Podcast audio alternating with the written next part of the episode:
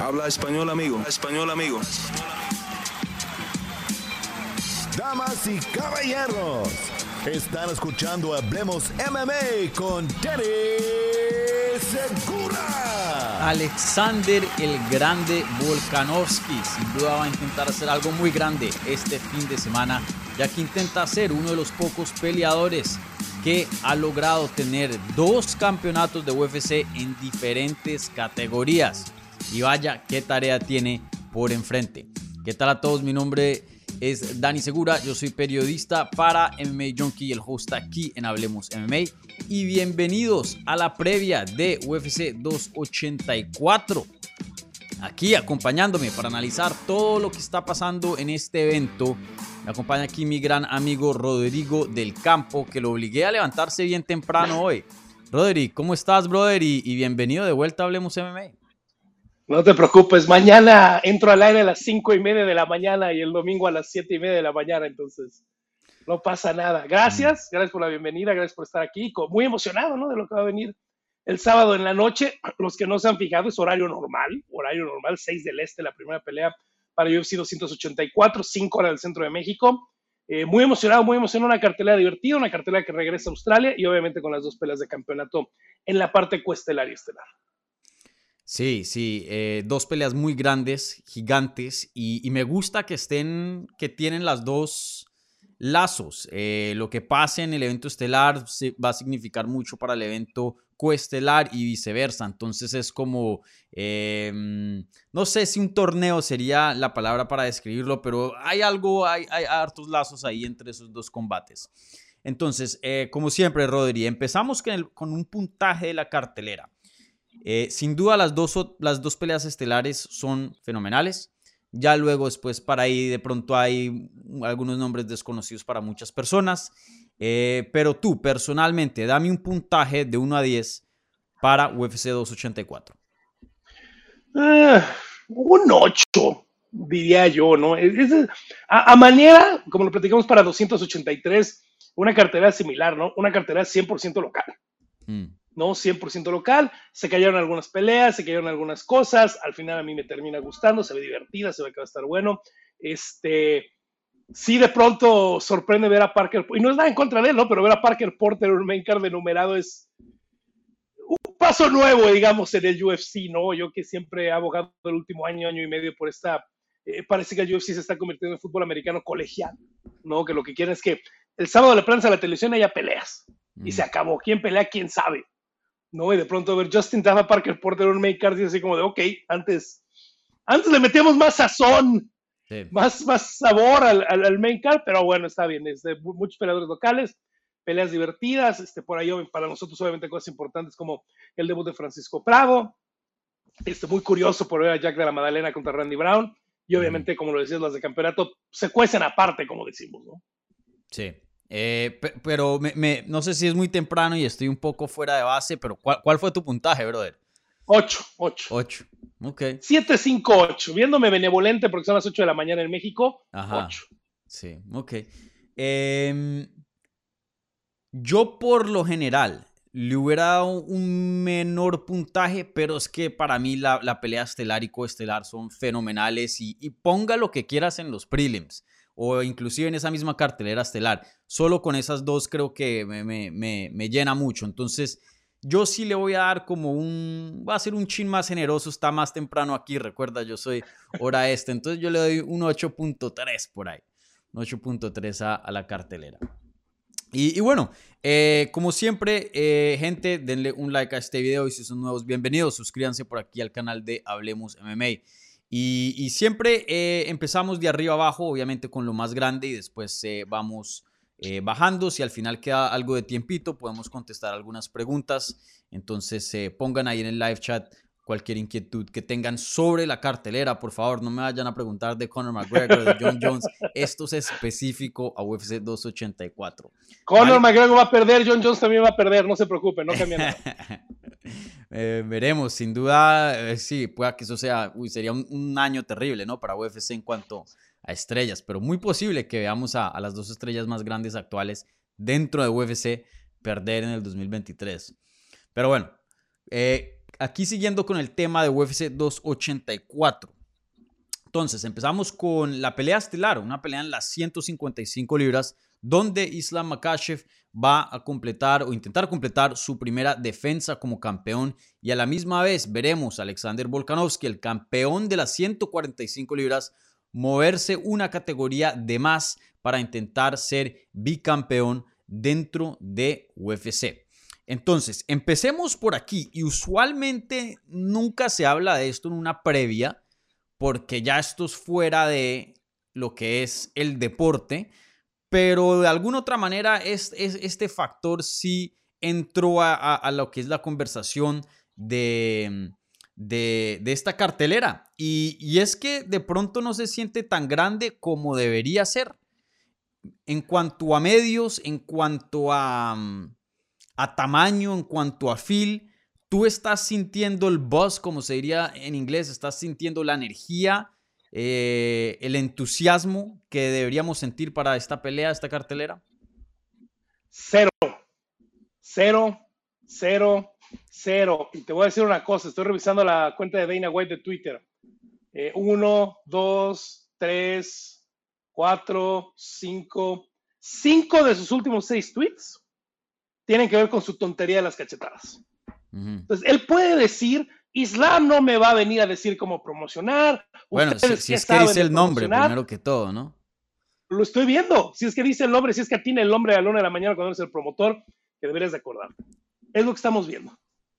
Y todavía en la semana, la cuenta oficial de UFC tenía como pin tweet un tweet de las cachetadas. Entonces, yo entiendo que ya es una necedad de Dana White, que todo el mundo le dijo que es una tontería lo de las cachetadas y está necio a que tenga éxito y está necio a empujarlo porque es su naturaleza, es un contrario por naturaleza. si me dijeron que va a fallar, lo voy a empujar. Pero tenemos deportivamente la pelea más importante que va a ser UFC en el año. Mm. No hay más, ¿no? Porque incluso lo de John Jones es muy llamativo promocionalmente, pero nunca ha peleado en peso completo y lo estás poniendo por el campeonato. Se lo merece, sí, pero, pero, pero no, pero, hay otros retadores, hay otros temas, otros temas que tocar.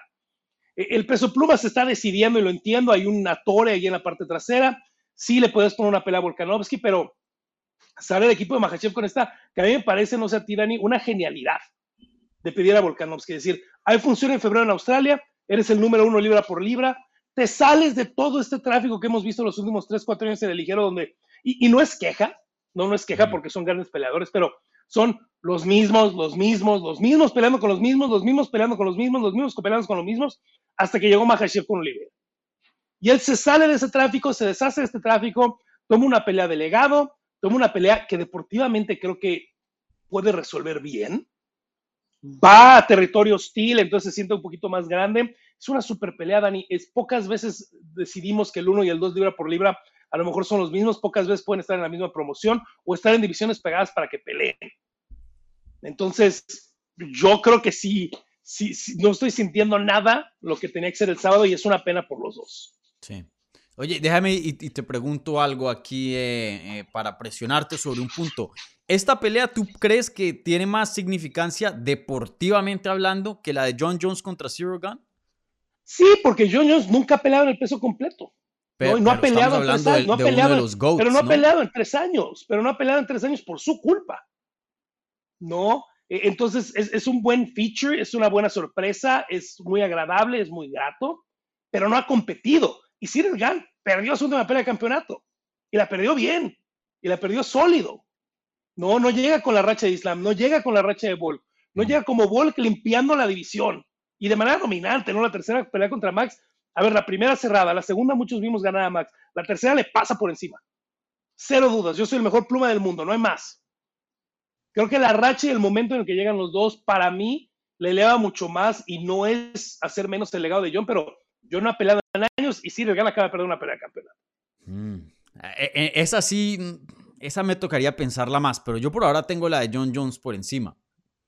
Digo, si, llegara a ganar, esa victoria pesa mucho más que la que cualquiera de la de Volko no, pero, Islam, eh, yo. O sea, estamos hablando de uno de los más grandes de todos los tiempos.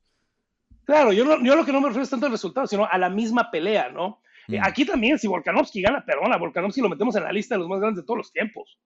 ¿No? Sería una locura que, y si llegara a ganar esta pelea bien, olvídate, ¿no? Le falta mucha carrera todavía a Volkanovski, tiene mucho que dar todavía, pero, pero es una locura, ¿no? O sea, creo que lo más loco que he visto yo, y sí pensábamos que iba a ganar, pero Michael Bisping, este, George St. Pierre regresando después de tres años y pasándole por encima a Michael Bisping tan, Bisping tan fácil, sí pensamos que iba a ganar St. Pierre, pero también fue, fue lindo y refrescante que llegara y lo hiciera de esa manera, ¿no? Mm, sí.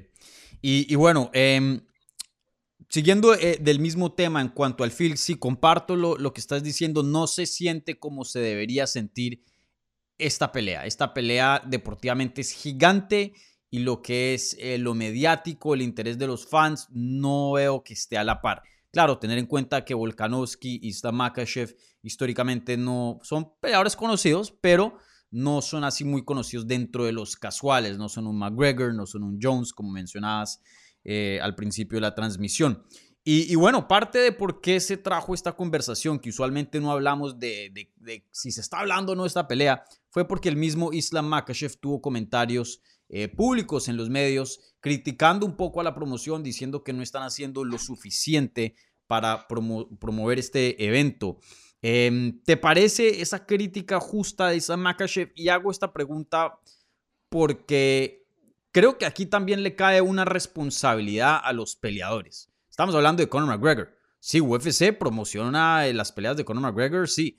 Pero lo que Conor McGregor se pone en la espalda y carga para sacar un pay-per-view adelante en cuanto a medios, lo que dice, las historias que crea, etcétera, por más de que no te gusten o no, él trabaja hartísimo. Y, y por más de que yo estoy de acuerdo con mucho de lo que Islam dice, también no me parece que Islam ha hecho mucho de su parte para hacer este evento grande. ¿Qué piensas? Creo que son dos cosas. Creo que se siente mucho, Dani, y, y a ti te consta, eh, y lo vemos en el día a día de la cobertura del MMA, los esfuerzos de PR del UFC han bajado mucho. No, no sé si es un esfuerzo consciente, si es un tema de todavía el final de la pandemia o, o, qué es lo que está pasando aquí. Yo te pongo ejemplo México, ¿no? En México, es, a ver, Brandon Moreno fue campeón indiscutido, no, no hubo tour de medios no visitó la Ciudad de México, ¿no? Este, se preguntan que por qué Brandon Moreno no es, tan, no es más grande en México. Brandon hace lo que puede, ¿no? Pero si no hay un empuje de la promoción de pronto, se queda corto, ¿no? Brandon vino después de la segunda, de la segunda pelea, cuando ganó en Anaheim, en, este, en Glendale, y no vino a esta, ¿no? Y a nosotros nos sorprendió que como medios no viniera a hacer un car wash, no viniera a hacer algo, ¿no? Fue un poquito sorprendente. Este, lo de Yair, Yair, por ejemplo, no tuvo de PR de actividades en México, nada, y estuvo en la Ciudad de México un tiempo estuvo entrenando aquí en la Ciudad de México un tiempo. Cero, ¿no? Lo pudiste haber llevado a un Carways, lo pudiste haber llevado a Televisa, mm. a Fox, que es tu partner, muchas cosas pudiste haber hecho, no lo hiciste, ¿no? Y está pasando también un poquito en Estados Unidos, ¿no? Ese push que había con medios locales, eh, de llevar, a, de hacer mil entrevistas y todo, sí ha bajado, ¿no? Conscientemente, como ha sido por parte de UFC. Y creo que eso es lo que está sintiendo Islam. Definitivamente hasta en medios y en redes sociales, la promoción ha sido baja. Y eso creo sí. que sí nos consta, ¿no? Esta es una pelea donde normalmente el UFC hubiera estado en todos los medios así. Miren, el 1 y el 2, el 1 y el 2, el 1 y el 2. No los conocen, pero es el 1 y el 2 y el 1 y el 2. Hablando de los casuales, ¿no? Que los casuales, claro. pues no sé, no creo que conozcan a Islam y a Volkanovski, ¿no? Pero miren, no es Conor McGregor, pero es el 1 y el 12, el 1 y el 2. Y por cierto, Conor McGregor regresa en agosto, pero miren, el 1 y el 2, el 1 y el 2. No lo están haciendo eso. Ahora, los peleadores tienen parte, sí, recordemos que esto, como le dicen en Estados Unidos, es price fighting, ¿no? No es una meritocracia siempre, no, no es eh, yo me siento aquí, que la promoción me haga promoción y se acabó. Sí hay que poner de tu parte, ¿no? No estamos diciendo que seas mala persona, no estamos diciendo que hagas tonterías como Conor McGregor, no le pegan un viejo en el bar por la espalda, por favor, porque les digo que su whisky es malo. Mm. Si tu whisky es malo, acéptalo y se acabó, ya lo vendiste por millones y millones de dólares y te reíste al banco, no tiene caso. No creo pero que Islam también, vaya a tomar whisky. Eh... No, no, no, no, pero, pero Volkanovski puede ser que sí. De ¿no? pronto puede sacar una marquita de agua o algo. Y también, digo, Islam sí habla inglés, no habla el mejor inglés, pero sí habla inglés. Alex, mm. obviamente, pues es este angloparlante. Creo que sí falta un poquito de empuje de los peleadores, pero lo entiendo, ¿no? El UFC ha bajado esos esfuerzos de promoción y luego para esta han hecho cero. Sí. Eh, pues yo sí he visto. Eh, sí, sí, sí comparto que en general UFC ha bajado un poco eh, la promoción en cuanto a sus eventos, ya que están en ESPN y la verdad que no tienen que hacer mucho para promocionar un evento. Como tú lo dices, ya el sábado se volvió sinónimo de peleas de UFC y, y, más bien es, ok, ¿cuál es la cartelera de hoy? Porque hoy hay peleas y punto. A mí rara vez no, no, no hay combates, ¿no? Eh, Eh, entonces sí, sí estoy de acuerdo con eso, eh, pero sí creo que le cae mucha responsabilidad a los peleadores. Creo que Islam por, eh, perdón, Volkanovski por su parte ha hecho bastante, hasta hizo cosas con Hasbula, que de hecho es más cercano a Islam, ¿no? Y Hasbula pues es, bien conocido, ha hecho miles de entrevistas con todos los portales más grandes. Islam ha hecho un porcentaje de eso. Entonces ahí es cuando yo digo, entiendo la crítica y he visto mucho más promoción para Power que para esta pelea. Y es ridículo teniendo en cuenta pues, el deporte que, vemos con Power Slap. Pero también me parece que Islam aquí em, tiene que hacer su, parte y es un poco responsable de por qué de pronto no sintamos que esta pelea es tan grande, ¿no? Eh, y, y, bueno, o sea, imagínate, Islam tiene nada más y nada menos que a Habib. Que le comparta un post en Instagram, no sé, o sea, lo de Javi está muy raro, eh, Dani. Lo de Javi está muy está raro. Eh. Extraño. ya no voy a postear nada, ya no voy a hacer nada, ya no voy a entrenar, ya me voy, adiós. Mm. Sí, está extraño, ya, ya ahorita vamos a hablar de eso en, unos minutos. Pero sí, eh, eso es algo muy triste. Veremos si cambia de, de, aquí a la pelea, porque tú sabes, a veces pasa un incidente, una cosa, una nota, un comentario, una buena entrevista que se vuelve viral y ya las cosas empiezan a fluir de una distinta manera. Me acuerdo que para, creo que fue la revancha eh, entre John Jones y Daniel Cormier, que había cero, cero, cero, cero, cero de energía y luego hubo ese careo en, en el pesaje y ahí se prendieron las cosas y todo el mundo estaba hablando de, de esa pelea. Entonces, veremos qué pasa de aquí a allá también, pero sí, sin duda no creo que em, el hype le está empatando a la, a la significancia de, de este eh, combate. Eh, y, bueno, Creo que el enfoque de esta pelea mucho no es tanto la primera defensa de título de Islam. Sin duda es algo importante, pero aquí lo que es histórico, lo que es grande es Volkanovski intentando conseguir un segundo cinturón en otra categoría. Entonces, con eso en mente, te quería preguntar, ¿crees que este es el momento adecuado para Volkanovski a subir a 155 libras porque sin duda lleva años hablando de, esto. ¿Crees que estamos en el momento adecuado, correcto para esto? Creo que se alinea bien. ¿eh? Sí hay, o sea, sí le pudieron haber puesto un retador en el peso pluma, pero yo lo veo de esta manera. Eh, ninguno creo que hubiera generado el buzz o este hype, a lo mejor al menos entre los que estamos pendientes de la pelea, que retara a Islam, ¿no? Islam que eh, no solo es el nuevo campeón, pero que se ve como un monstruo, ¿no? En las 155 libras. Después de la manera que le ganó Oliveira, bueno, creo que todos quedamos ok, de acuerdo. Eh, no ha peleado desde mitad del año pasado, entonces eso ayuda, ¿no? No es que acaba de hacer un campamento en pluma, no acaba de tener una pelea. Y lo entiendo, ¿no? Porque, a ver, pudiste haber puesto a Emmett, pudiste haber puesto a Rodríguez, pudiste haber puesto a Allen, pero no hay uno clarísimo, a lo mejor el más claro hubiera sido Emmett. Eh, Emmett, a ver, lo estimo mucho, lo quiero mucho, es un gran peleador, pero tampoco es el más mediático, tampoco es el que más ruido te va a hacer, eh, etcétera, etcétera. Entonces creo que se da muy bien el momento, ¿no? Regresamos a Australia, la oportunidad de hacer esto en casa, la oportunidad de que el rival fue el que dijo, yo quiero ir a tu casa, yo quiero pelear contigo. Creo que estaba muy bien acomodado, ¿no? Como dices, tenía mucho tiempo diciendo, quiero pelear ligero, quiero pelear ligero. Y creo que la verdad se acomodó todo muy bien como para que dijera, sí, vámonos, ok, esa es la pelea, se acabó. Sí. Sí, sí, sin duda, em, siempre va a haber un contendiente, ¿no? Siempre va, a haber alguien con unas condiciones favorables dentro de la división, ¿cierto?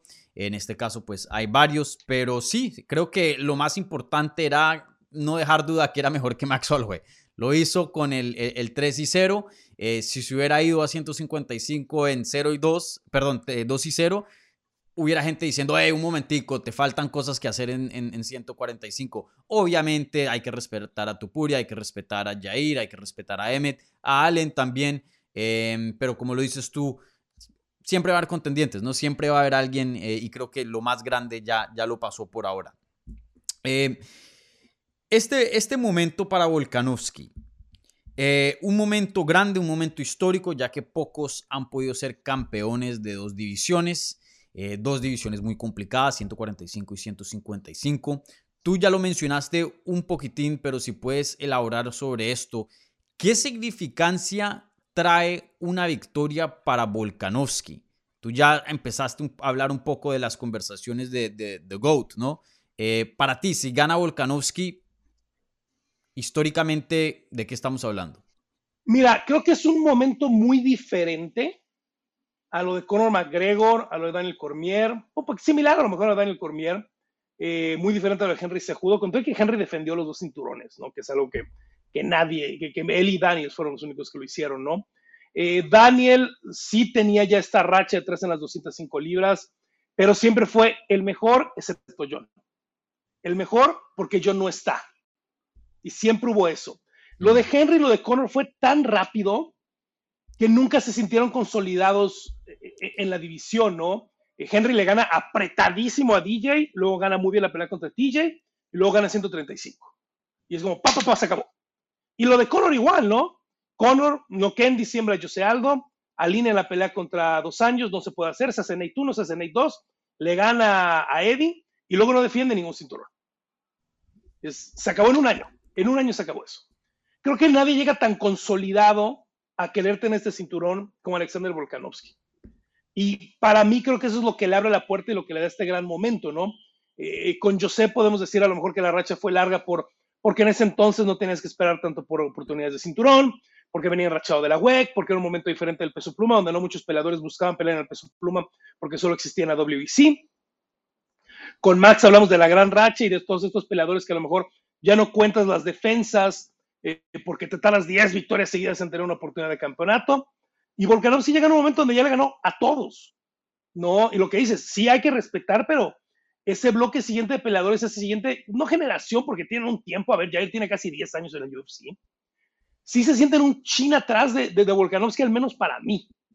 ¿no? Tanto Emmet, como Allen, como este, Yair, como Ilya Topuria, Yevlov, que lamentablemente se quedó atrás de todos ellos porque se lesionó y no ha podido pelear todo se siente como un tantito atrás de Volkanovski. Volkanovski se siente que ahora sí acabó con la división, que fue definitiva la victoria contra Max. La primera fue cerrada, la segunda muy cerrada, la tercera no, no, hay, no hay reto, le ganó Aldo, ya limpió la división, ya limpió a todos. Ahora quiero esto.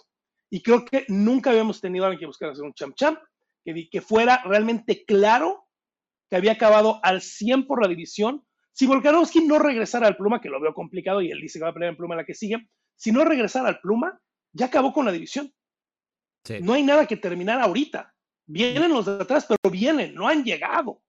Y creo que nunca habíamos tenido a alguien en esa posición yendo por un doble cinturón. Sí, 100% de acuerdo. Creo que si se va de la categoría no nos quedamos, hey, y este y este, no. Obviamente, como vuelvo y digo, siempre va a haber contendientes, pero le ganó a los más duros que les tenía que ganar cuando llegó a ese momento, que era Korean Zombie, Brian Ortega, Max Holloway, Jose Aldo, Chad Mendes. Para mí esos eran el top de, por decir, esa era. Eh, y, bueno, eh, va a ser muy interesante lo que pasa si gana. También toca ver cómo gana, pero yo he estado pensando por mucho tiempo que Jose Aldo es el mejor, el más grande, el más grande de las 145 libras. Él es el GOAT de featherweight y punto. Eh, y para mí eso ha estado muy claro. Algunas personas han puesto a Max Holloway, otros a Volkanovski en el transcurso de eso. Para mí sigue siendo Jose Aldo. Pero te tengo que admitir, si Volkanovski llega a ganar y dominante contra Islam Makashev, ya tendríamos un campeón establecido de 145 libras con cuatro defensas de título y además un título de más en una categoría más pesada. Y obviamente sabemos qué tan bueno es Islam Makashev. Eh, me gustaría esperar a ver cómo es el feel después de la pelea. Pero, men, yo sí creo que Volkanovski tiene un chance de volverse el más grande de las 145 libras este sábado. Si llega a ganar un cinturón de más, eso es algo que Jose Aldo nunca tuvo. Claro, Jose Aldo le va, a tener todavía eh, una, una defensa de títulos de 145 más larga, pero pues sabemos que estos son tiempos distintos también para mí pueda que se vuelva el, el, GOAT de 145 libras el sábado. Y también Aldo lo pidió y no se lo dieron, ¿no? Pero yo lo que siempre he alegado, ¿no? Y lo que alegaba cuando teníamos el otro podcast, etcétera, etcétera, es los rankings son fluidos, son mentales y cada quien tiene los suyos, ¿no? Mm. Pero son fluidos y deben de ir cambiando con los tiempos. Y ese siempre ha sido mi alegato. Yo de pronto veo a la gente muy amarrada con este es el más grande y se acabó. Y pasan 50 cosas, no, es él, es él, es ella, es él, es ella. No, las cosas deben de cambiar, las cosas deben mejorar. Siempre, el deporte sigue siendo nuevo, en teoría, ¿no? 30 mm. años de UFC apenas, pero de esta versión de MMA, como la conocemos hoy como 2023, ¿no? Ya con reglas unificadas, con divisiones, etcétera, etcétera, y más en las divisiones bajas que tienen una historia corta. Entonces, estamos en un momento muy fresco del deporte donde el mejor siempre tiene que cambiar, donde el mejor actual, contemporáneo, debe de ser mejor que el anterior, porque todavía sigue evolucionando el deporte. Entonces, para mí los rankings tienen que ir cambiando. Yo era el que decía, y obviamente hace años, hace tres años, antes de los tres topetones con Alexander Volkanovski, que para mí Holloway ya era el mejor, el mejor pluma por arriba de Aldo. Por la racha, y como dices, y lo decía, y, por tiempos nuevos, ¿no? Porque. David, te interrumpo un, sí, señor. Discúlpame. Yo no estoy hablando, creo que aquí, y yo hablo mucho de esto, y porque gente me manda comentarios terribles en Twitter. Hay una gran diferencia entre el mejor, the best. No estamos hablando de best of all time. Estamos hablando de the greatest of all time. Por eso, el, pero el, más nuevo siempre va a ser el mejor, pues porque el, deporte evoluciona. Pero, en pero mi, alegato es, estamos tan jóvenes en el deporte que el grande todavía va a cambiar. ¿Tú crees que Holloway es más grande que Aldo? Para mí sí. Lo que hizo la racha y la manera en la que planchó a José Aldo. Fácil, caminando en dos ocasiones. Pero ya una versión más desgastada. Como, como Volkanovski se lo acaba de hacer a Holloway. Holloway venía con la racha y venía con 12 peleas seguidas. Y no voy a decir que una versión desgastada de Holloway, que hoy, con lo que hizo y con lo joven que empezó a pelear, es una versión desgastada. No le voy a quitar ese mérito a Volkanovski, no, para nada. Volkanovski lo mismo, a Holloway le costó 10 peleas de una pelea de campeonato, a Holloway, a Volkanovski 7 victorias, ¿no? Yo lo digo y lo insisto desde hace años, ya no juzguen las rachas de campeón porque son imposibles de tener ya, ya no se pueden generar. Ya no puedes, es muy raro que pelees por un campeonato, excepto en algunas divisiones, en tu segunda, en tu tercera, en tu cuarta pelea. Hoy se necesitan seis victorias, cinco victorias para tener una oportunidad de campeonato. Y de ahí genera 11 defensas, olvídalo. Ya no va a suceder. Es algo que en tiempos modernos, al menos en el ápice del MMA, en Bellator, en el UFC, va a ser muy complicado de tener. Hay que empezar a juzgar con antes. Para mí, Volkanovski hoy puede o debería a lo mejor ya ser el mejor pluma, ¿no?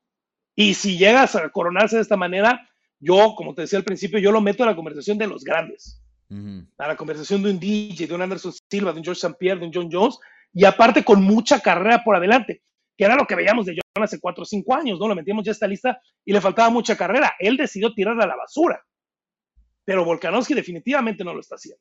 Mm, sí. Eh, sí, sin duda, yo creo que también eso es otra conversación. Creo que yo todavía voy a tener a George St. Pierre y a John Jones compitiendo por el número uno en cuanto a libra por libra, greatest of all time. Eh, pero Volkanovski entra a ese top 5, entra a esa conversación y recuerden, Volkanovski no para acá, todavía sigue con gasolina, entonces claro, pueda que llegue a ser el número uno. Eh, creo que eso están las cartas para Volkanovski, sin duda. Este cabrón, como decimos en México, va a pelear tres veces este año. ¿eh? Sí. Entonces se mm. puede meter esa lista y va a pelear tres veces este año, y es una locura. Sí. Pero obviamente eh, estamos hablando de esto suponiendo de que le ganara a Islam Makashev, que ya de por sí eso es una tarea muy, pero muy difícil.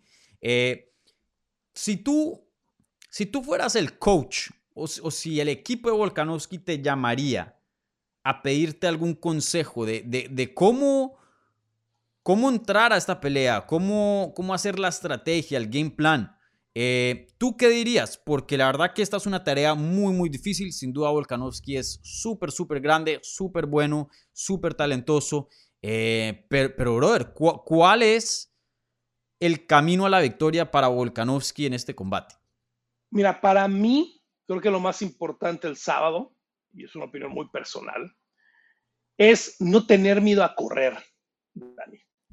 No tener miedo a dar una pelea un poquito fea, porque creo que por ahí tiene que ir. Eh, no puede enfrascarse en intercambios muy locos, lo tiene que medir al principio, tiene que saber qué tan duro pega Islam, que parece que pega durísimo, y muchos siguen subestimando su striking. Pues sí, no es el más completo, no es el más lucidor, pero como mandó a Aaron Olivera, con un mal corte de peso y lo que quieras. Pero eso me dice, tiene poder.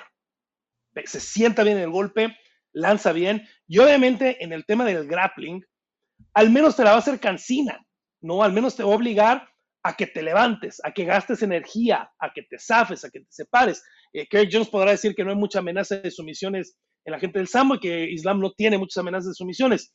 Ni siquiera vamos a eso, que yo creo que sí las tiene, pero ni siquiera vamos a eso. Oh, no, El- la fatiga que te va a causar cargarlo, ¿no?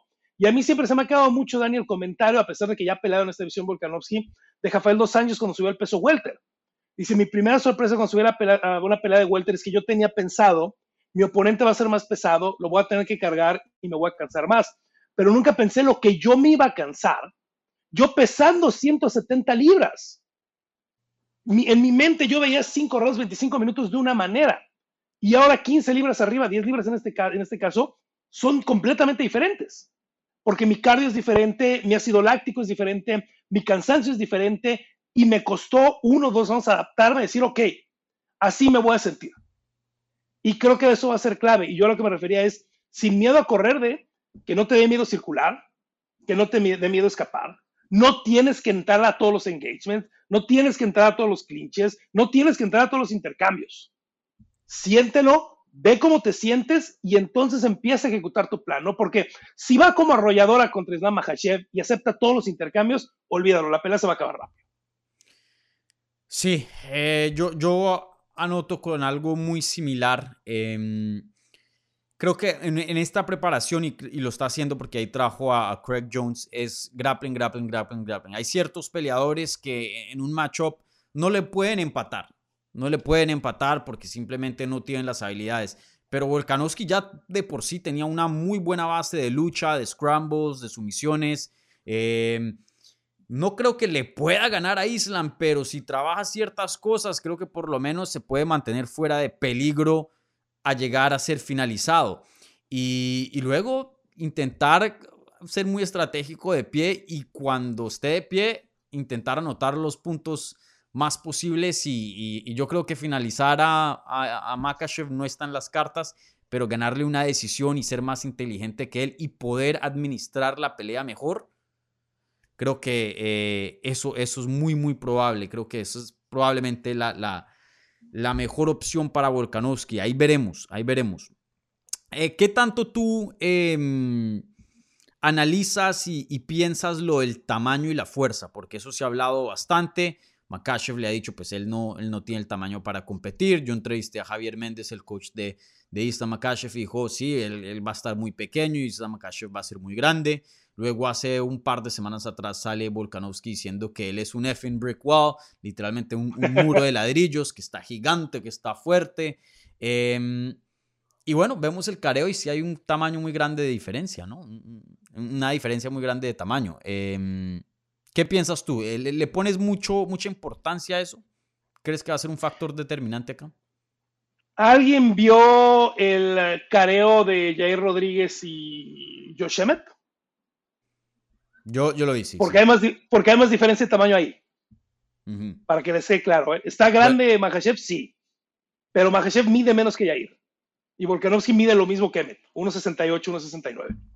Pero también Entonces- cuerpos distintos. ¿Va a haber una diferencia de cuerpo? Sí la va a haber, ¿no? Pero tamaño, tamaño, altura, distancia, no. Y yo por eso me refería a que los intercambios de lucha, floor is lava, arriba, arriba, arriba. Eh, te mete grappling, gancho, giras para afuera, vámonos. Que no te pese ese tamaño, ¿no? Que ese tamaño te afecte lo menos posible. No es un gigante Makhachev, ¿eh? Si está grande, sí. Pero ¿dónde le va a funcionar? En la lucha, en el grappling y buscando en el piso. De pie va a estar más lento, de pie lo puede alcanzar Volkanovski, no es un gigante, no le va a quedar lejísimos y ahí es donde lo puede tocar. Entonces sí tiene que cuidarse de ese tamaño en el, en el tema del grappling donde Makhachev va a subir, no sé, en 175 libras o no sé en qué locura vaya a subir eh, el día de la pelea. Este, sí, son 25, li- mínimo 20 libras arriba, Mm. mínimo, ¿no? Y, y seguramente cuidado, porque si rebotara normal estaría mucho más pesado. Entonces ahí se tiene que cuidar, pero fuera de eso, no sé. ¿eh? Yo, yo no veo que, eh, yo creo que es mucho, un poquito mental decirle a Volkanovski, no puedes, no puedes, no puedes, no puedes. Que te entre en la cabeza que no puedes, ¿eh? Y, Mm. y no, no estoy seguro que va a ser una diferencia tan importante como muchos están pensando. Sí. Sí, se- yo al principio pensé, "Eh, esta va a ser grande, porque ya de por sí hay gente que dice que Volkanovski debería pelear en 135. Y Volkanovski Ah, es, hombre. es- es raro, porque yo, yo lo entrevistaba en persona y es casi de mi tamaño, brother. Yo, yo entrevistaba a otros 135 que en la vista se ven mucho más grandes y tienen más presencia física. Eh, pero sabes que yo, yo pensaba que sí, esto iba a ser un, challenge muy grande para, para Volkanovski en cuanto a lo físico, un reto muy grande. Pero después de que he tenido más tiempo de analizarlo, yo veo a Volkanovski y hay, hay, muy pocos peleadores que caben en, esta, en este molde, pero él cabe en eso, pienso yo, como un, un estilo de Jessica Andrade. No importa en qué categorías lo pongas, el man va a ser fuerte. El Sí. man va a ser fuerte. Jessica Andrade llega aquí 115, un monstruo. Pelean 125, un monstruo. Pelean 135, otro monstruo. Hay, hay cierto nivel, hay, hay- un, no ni siquiera nivel, un tipo de fuerza que hay ciertas personas que traen que, que, que traslada categorías. Igual con el poder. Hay gente que en el, el poder de knockout solo se, se pertenece en una categoría, se suben de más y se desaparece. Y hay otras que pueden trasladar ese poder a varias categorías. Así yo veo a Volkanovski en el departamento de la fuerza. Yo creo que le va a empatar en cuanto a lo físico, por más de que no sea del tamaño de, de, de, mm, Islam Makhachev. Yo creo que o le empata o se le acerca para no hacer una diferencia muy grande y que no sea un factor muy grande a Islam Makhachev. ¿Estoy loco o, o qué piensas tú? No, no, no, no. ¿Y sabes quién también es así? Daniel Cormier. Daniel Cormier en 205 y luego en Otro- 235 en el completo te hacía un suplex y te volteaba. No hay que recordar lo que le hizo a Josh Barnett ahí en Strikeforce, que lo levantó como si fuera una hoja de papel, ¿no? Y Josh Barnett es uno de los completos más grandes que hemos visto en, en la historia del deporte, ¿no? No, no estás loco. Estoy de acuerdo. Yo lo que sí digo de los intercambios de alejarse es no solo la habilidad de Islam, el peso. No es algo que hace mucho que no experimenta Volkanovski y eso puede ser el más fuerte del mundo. Pero si tienes una losa encima tanto tiempo porque no te puedes salir, te vas a desgastar, se te va a agotar el cardio y en el cuarto y en el quinto vas a estar sufriendo. Mm, sí. Entonces veremos, sin duda todo esto muy interesante. Hay varios factores aquí en, en, juego que van a determinar mucho dentro de esta pelea. Em, estamos enfocándonos mucho sobre Volkanovski. Aquí entonces rápidamente quiero tocar eh, un par de cosas con Islam Makhachev. Em, ¿Qué tanto significaría una victoria para Islam Makhachev sobre Volkanovski? Porque yo te, no debería ser así, pero tengo el temor de que si llega a ganar y lo llega a ser dominante, van a decir, men, era alguien de 145. Puede pasar, ¿eh? puede pasar que la gente lo descuente, ¿no? Eh, creo que para él es una victoria importante, es una victoria de renombre, eh, hizo lo que quería hacer, creo que vale mucho y creo que la gente le está tomando mucho en cuenta que lo va a ir a hacer al país de Volkanovski, que no va a tener algo ventajoso, ¿no? Este, cuando generalmente hubiéramos visto algo diferente, ¿no? El que está retando es el que tiene que ir, como lo hizo ahora Brando Moreno en enero, ¿no? Pero creo que es una manera también, Dani, de desprenderse de ese, pues, atorón de tráfico que hay en el peso ligero, ¿no? Donde Oliveira sigue siendo el 1, donde Poirier sigue siendo el 2, Mm. donde Gaethje sigue siendo el 3, donde caras frescas, pues hasta el cuarto Benny Dariush, y Benny Dariush que tan frescos en la división, solo no ha tenido una pelea de campeonato, pero tiene ya uno- casi una década en el UFC, de ahí que ya tiene pelea, Gamrot, etcétera, etcétera, ¿no? Creo que no había alguien llamativo así fuertísimo para Mahashev, ¿no? Creo que como diríamos, este, le ganó un 145, si le hubiera ganado a Dustin, bueno, Dustin ya está acabado, ya tuvo muchas guerras, por eso le ganó a Dustin. Si le hubiera ganado a Chandler, no es que Chandler está muy chiquito y no le ha ido bien en el UFC. Si le hubiera ganado a Conor, es que Conor no ha peleado en tres años y quién sabe qué estaba haciendo y se rompió la pierna. Entonces creo que se pueden encontrar pretextos de muchos lados por la situación en la que está el peso ligero, donde no hay uno directito, ¿no? Creo que se nos olvida la manera en la que atropelló a Oliveira, ¿no? bueno, Que- para mí hay uno, le- Dariush, pero desafortunadamente hmm, y quiero mucho no hay a nadie Benny. más que se merece una pelea de es, título. es medio, es medio gris, es medio gris, ¿no? Y la gente le hubiera ganado a Benny y a Dariush y hubieran dicho, ¿a quién, quién es ese? ¿A quién le ganó? ¿No? Entonces, creo que es una buena manera de empezar el reinado, eh, metiéndote, poniéndote como meta, quiero ser el número uno libra por libra, Mm. empujar por eso y que se aclare la división ligera y a mí me hablan a mitad de año y ya junio, julio vemos qué hacemos. Sí, sí. Fu- manteniendo a, a Dariush fuera de la conversación, a mí me gusta esta pelea por esas razones que, que mencionas. Creo que le da tiempo a los otros contendientes que vienen detrás de esa vieja guardia de Justin Gage y de Dustin Poirier. Les da tiempo para volverse alguien dentro de la división y ya poder tener eh, peleas y matchups nuevos. Fisiv va a pelear contra Justin Gage ahorita. Eh, Sarukian se habla de que va a tener una pelea grande. Se ha rumorado también de que eh, Oliveira va a pelear contra Dariush, que pues Dariush es considerado la vieja guardia, pero no le han dado una pelea de título, entonces por eso de pronto eh, es parte de, esos, de esa nueva ola que viene. de contendientes frescos. Pero bueno, Ahí veremos, sin duda. Eh, espero que si llega a ganar eh, Islam Makashev, que le den crédito, porque lo que está haciendo, mencionas tú, se va al país de Volkanovski. No es que le ofrecieron, hijo, pues bueno, él lo pidió. Y eso pues no es fácil de hacer. Igualmente Volkanovski, por más de que sea una categoría de menos, es Volkanovski. Estás pidiendo al número uno libra por libra, por Dios. Entonces hay que darle eh, respeto también a Islam Makashev, porque pues eso es lo que queremos de estos deportistas, ¿no? Que tomen retos grandes, que, que se atrevan a ser grandes. Entonces, sin duda, todo el crédito a Islam Makashev. Bueno, ahora sí entramos a lo que es la predicción. Em, usualmente, cuando hacemos estas previas, yo al invitado más o menos de ciertos comentarios por aquí y allá, más o menos descifro qué es lo que van a decir, a veces es muy obvio, pero te tengo que decir que en esta ocasión no tengo ni idea con quién te vas a ir. Em, tienes mucho respeto por los dos. Mira, yo siempre le digo a la gente, analicemos con la cabeza, con los ojos, lo que hemos visto, lo que tenemos enfrente, mm. no con el corazón. ¿Qué quisiera yo? Y no es nada en contra de Islam Makhachev. Eso me pasó la semana A mí me encantaría que ganara, me, encantaría que ganara Volkanovski. Me fascinaría que ganara Volkanovski. Porque sería un, logro que, no, por todo lo que hemos platicado en este tiempo, que no hemos visto. No ver algo nuevo, ver a alguien tan ya afianzado, limpiando una división, haciendo esto, me encantaría. ¿Qué me dice la cabeza? Mahashev tarde, en el cuarto o en el quinto. Hmm. Igualmente, yo me voy con Makachev. Ah, eh, la semana pasada cometí un grave error de eh, irme con el corazón y me fui con Fedor Emelianenko, knockout en el Eso sí, yo dije, yo sabía qué es lo que estaba ¡Oh! haciendo. Yo sabía qué es lo que estaba haciendo Rod.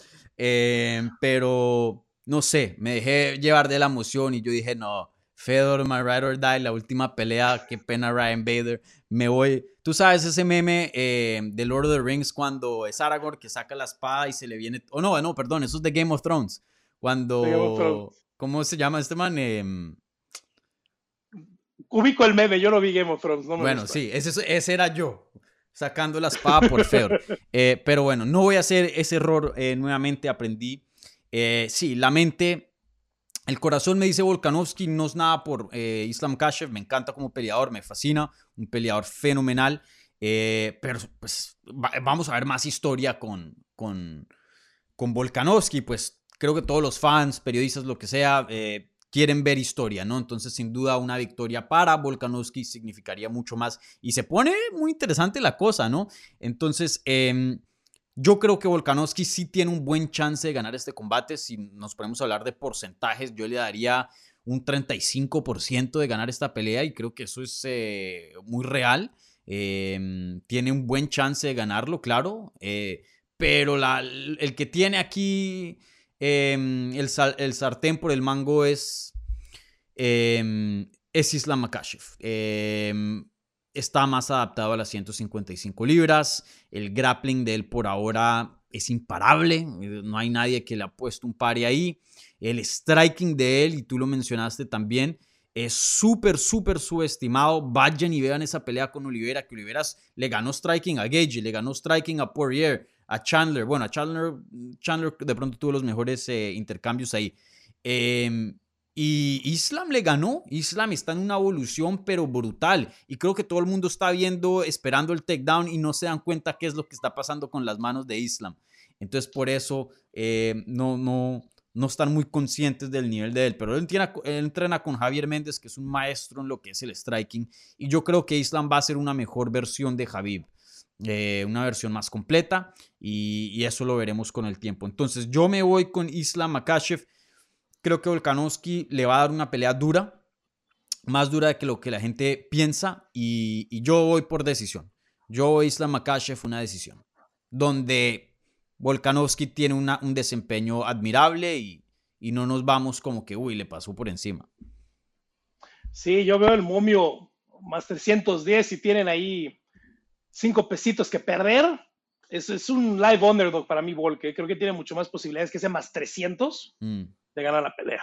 Sí, yo, yo le doy un, como un 35% a Volk. Eh, ¿Le das más o menos? Ah, por ahí. No, este. Pero tampoco si, también si gana Volk no va a ser tan de suerte, ¿eh? o sea, no, esto no va a ser de, de suerte. No Sí. creo que sí, el favorito tiene que ser Mahashev, no, pero creo que la pelea es un poquito más cercana de lo que están viendo muchos. Sí, definitivamente. Y, y bueno, nos tardamos eh, bastante tiempo en este topic, pero sin duda una pelea histórica.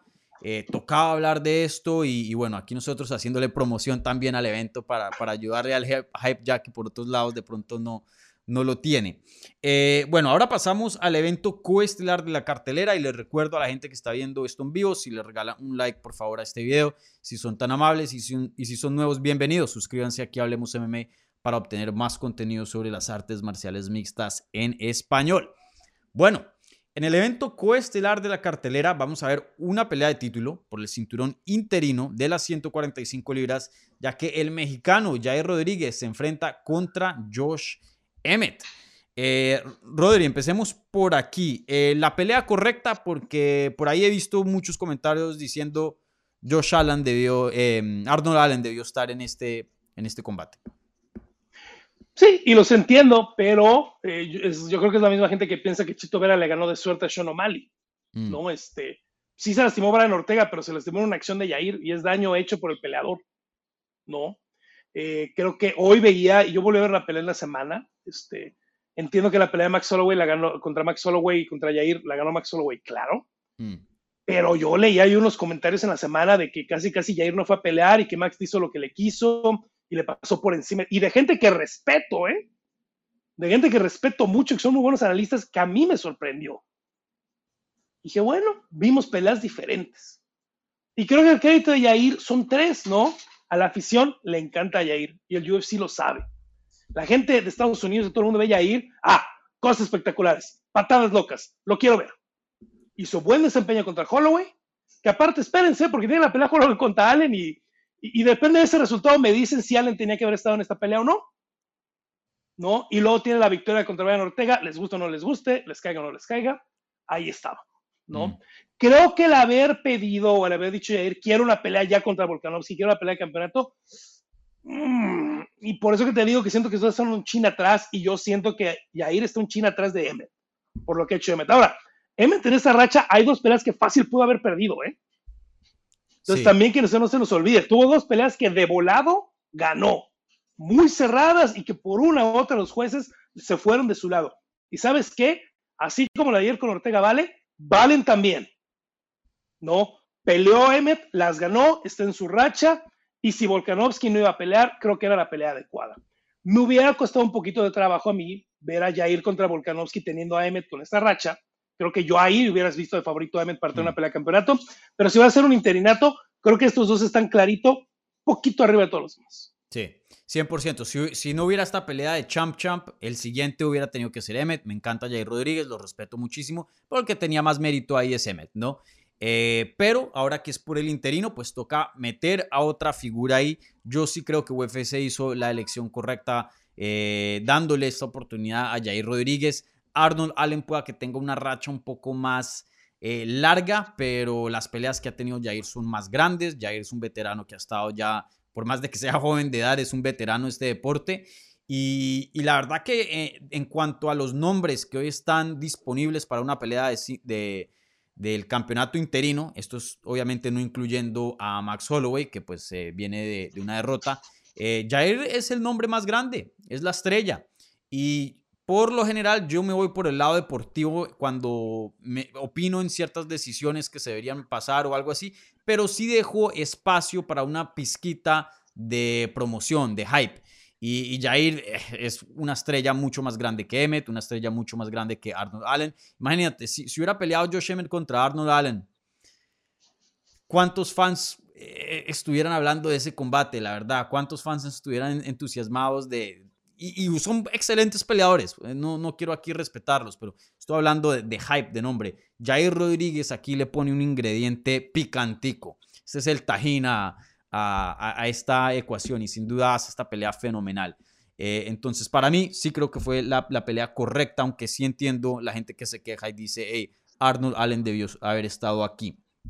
Eh, ¿Cómo es a Jair? Porque Jair Rodríguez ha tenido una carrera muy interesante. Desde que entró a UFC, ganó The Ultimate Fighter, o sea, tenía toda la promesa del mundo, no solo para ser un gran peleador, pero también una estrella gigante. Ya UFC lo veía como eh, aquí una gran oportunidad de, tener un embajador gigante para, para México.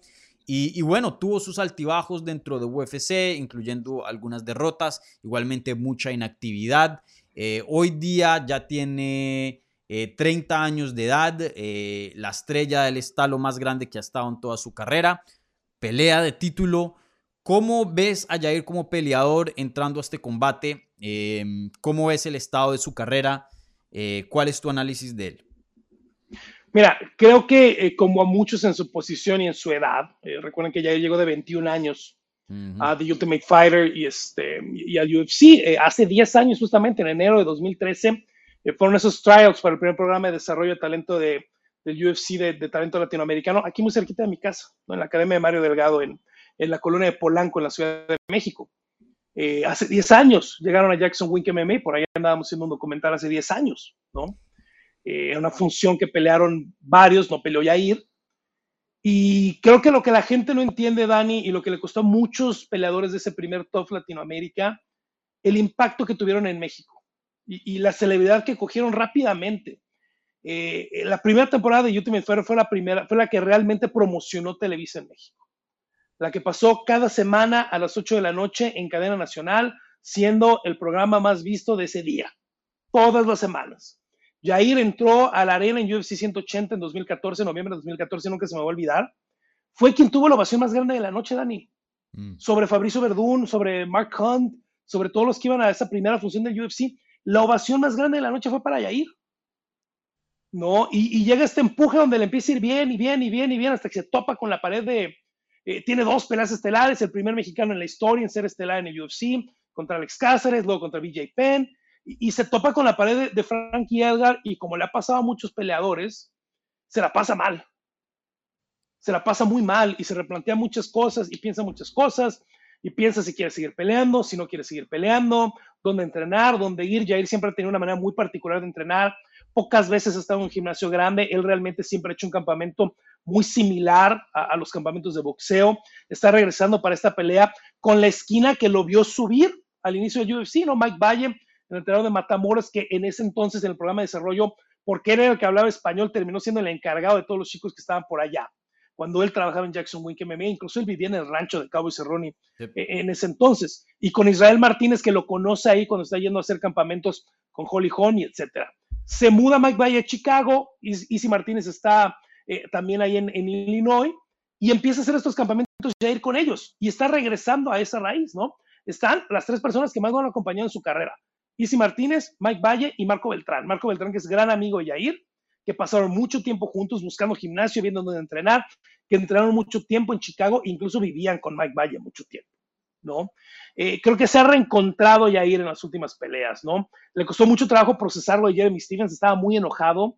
Eh, hay que recordar que el regreso de Yair después de la de Frankie Edward fue en corto aviso, mm. ¿no? Él tenía año y medio sin pelear, pasó todo lo que pasó de la pelea con Sabit Magomedov, que Sabit ya está retirado ahora y no volvió a pelear nunca. Eh, y regresó ese corto aviso con, con Korean Zombie en noviembre de 2018. Y de ahí ven lo que pasa, se, lesiona, queda muy dañado, le tarda otro año en pelear, pelea con Jeremy Stevens y después por lesiones y por pandemia y todo, otros dos años sin pelear, ¿no? Entonces, mm. ha, sido un paso complicado, ha sido un camino muy complicado para él. Y, y, crédito a lo que él hace, y lo volvemos a decir, sé que duele mucho, pero no hay meritocracia en los deportes de combate. No hay una palabra en español, pero sigue siendo prize fighting. ¿Quién va a pelear? Es una combinación de lo deportivo y la venta. Esa es la verdad y siempre será así y nos podrá molestar, pero cuando se ha intentado hacer meritocráticamente, el negocio no sale. Mm. Y esa es la verdad, ¿no? Molesto, pues sí puede ser molesto.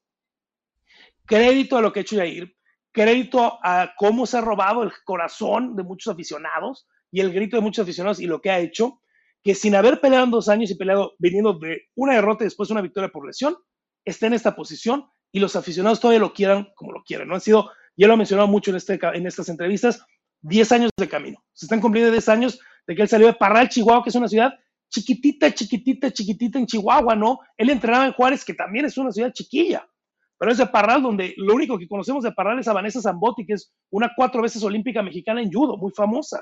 Nada más es una pequeñititita ciudad, ¿no? Entonces, eh, ver lo que ha crecido, ver lo que ha hecho, sí es, impresionante y qué bueno que ha regresado un poco a su camino. Lo veo muy encausado, siempre muy pegado a su familia, como toda la vida ha sido. Está por allá su papá, su mamá y uno de sus hermanos. Y, ver qué es lo que pasa, ¿no? Se ha ganado esta oportunidad con muchas cosas. Entiendo a la gente que piense que debería estar anulada, los entiendo. Ustedes tienen su argumento. Veremos qué es lo que pasa. No es la oportunidad más grande de la carrera de Yair y creo que él está muy consciente que no es la última parada, Dani, y que el único que está ganando aquí es una oportunidad de ir con Volkanovski o si Volkanovski ya no desciende, ser él el campeón y empezar a defender. Sí, sí, definitivamente. Sí, yo veo a Jair eh, en, muy buenas condiciones entrando a esta pelea. Yo por mucho tiempo y, la gente que ha estado aquí sintonizándose, hablemos MMA por eh, ya harto tiempo, muchas de mis críticas de Jair era la inactividad. Eh, ¿dónde estaba Jair? Y yo sé que él está en guerras y guerras y guerras, entonces obviamente eso desgasta bastante el cuerpo y, no lo ayuda a regresar eh, tan temprano como de pronto otros peleadores. Em, y, bueno, sabemos que tuvo algunos problemas con UFC. Recuerden que fue cortado de la promoción por un tiempito y luego lo trajeron de, vuelta. Entonces, Jair sí ha tenido ciertos altibajos como todos los peleadores eh, a través de su carrera, eh, pero es, aquí lo veo muy bien. Lo veo muy plantado, eh, sabe qué es lo que tiene que hacer. Lo entrevisté hace poquito y la entrevista ahí está en el canal para los que no la han visto. No se está apresurando, no quiere mirar más allá está tomando a Josh Emmett muy en serio y, bueno, teniendo en cuenta que Josh Emmett de pronto no es el nombre más grande, de pronto y teniendo a Volkanovski por ahí también en la misma cartelera, eh, sería muy fácil, ¿no? Para cualquier peleador hablar de más, ya hablar de otra persona, adelantarse un paso más, pero no, él no ha hecho eso y sigue muy enfocado en, Josh Emmett. Entonces, eh, lo veo muy bien, lo veo muy bien. Y veremos qué tan lejos puede llegar Jair, porque yo sí creo que tiene un potencial increíble. Y me gusta mucho esta pelea porque creo que pueda que em, ayude a volver a, redefinir la, la, percepción de Jair Rodríguez con los fans. Porque por ahora Jair es un peleador top, eh, world class, como se diría, un, peleador élite con un excelente striking, poder de knockout. Y eso es más o menos lo que la gente piensa de Jair. Y un peleador muy emocionante. Eh, pero sabes que estuve viendo unas peleas viejas de Jair y, por ejemplo, la de Andre Philly mostró una lucha increíble antes de ese knockout. Fue, fue una lucha y un control, pero fenomenal. Eh, y creo que con esta pelea con Josh Emmett, teniendo una buena base de lucha, si lo llegan a probar, a retar en esa área y Jair puede mostrar eh, una faceta de su juego que de pronto muchos fans no, no están conscientes, de pronto, y si llega a ganar, esa pelea con Volkanovski, esa futura pelea, pueda que se vuelva más pareja de lo que hoy día pensamos o lo que mucha gente piensa. Entonces, creo que esta es una gran oportunidad para Jair de, mm, de demostrarle mucho a, la gente y tiene un oponente perfecto aquí con, con Josh Emmett. Eh, Mira, se habrá lesionado Brian Ortega, pero se les olvida que esos escamos de, en el piso estaban bastante parejos, ¿eh? Sí, sí, sí, definitivamente. Y bueno, ahí tenía un armbar eh, llegó a, a, a, estaba, estaba encajadillo, ¿eh? estaba por ahí ya casi. Y eso, hacerle eso a Brian Ortega no, no es muy fácil. Entonces, eh, tener en cuenta eso. Y bueno, como, como dijimos, eh, él no ha tenido mucha frecuencia de combates. Entonces, creo que a la gente se le olvida que también hay cierta parte de Jair que él es más eh, versátil de lo que la gente de pronto eh, piensa. Entonces, eh, veremos, veremos qué pasa en este combate. predicción oficial para esta pelea. ¿Cómo la ves desarrollándose y quién crees que va a tener la mano en alto al final del combate? Mira, yo quiero ver si realmente lucha. Josh Emmett, Josh Emmett para mí es el Justin Gaethje, el peso de pluma, donde fue un luchador condecorado y no trae la lucha a la jaula, ¿no? Fuera de, de la pelea de Holtzman, que creo que tuvo siete derribos, ocho derribos, creo que ha completado un solo derribo el resto de su carrera en UFC, ¿no? Me imagino que hoy es buen momento para sacar la lucha, pero mm. vamos a ver. Pero como dices, lo de Israel Martínez, las bases de Israel Martínez en Jair Rodríguez se ven bien. Yo honestamente creo que en este caso, Dani, la distancia y el tamaño y la fuerza de Jair sí van a ser demasiado. Eh, son 10 centímetros de ventaja, es mucho de alcance. y la manera en la que usa las piernas, Jair creo que va a ser determinante. La manera en la que busca el cuerpo con las piernas creo que va a ser determinante. Si yo tuviera que apostarle algo exactamente, eh, por knockout, knockout técnico, tarde, tarde, tarde en el tercero, por ahí en el cuarto. ¿Tú crees que finaliza Emmet? Yo creo que si Emmet insiste, se va a comer muchísimas patadas a los costados, mm. se va a comer ese sólido, bonito 1-2 que tiene Jair, que lo da de las dos posturas, que lo da como diestro, que lo da como zurdo, y eventualmente el castigo va a ser demasiado. Sí. Yo creo mucho, en o sea, el poder de Jair es ridículo, ¿no? Lo vimos literalmente hasta el último segundo del quinto round contra Korean ¿Y sabes que Él no se, él no se tiene que sentar. Pero ahí te, va, ahí te va, y ya te dejo, mm. perdón que te interrumpa. A diferencia de Josh Emmett, Jair no se tiene que sentar en el golpe para avanzar con poder.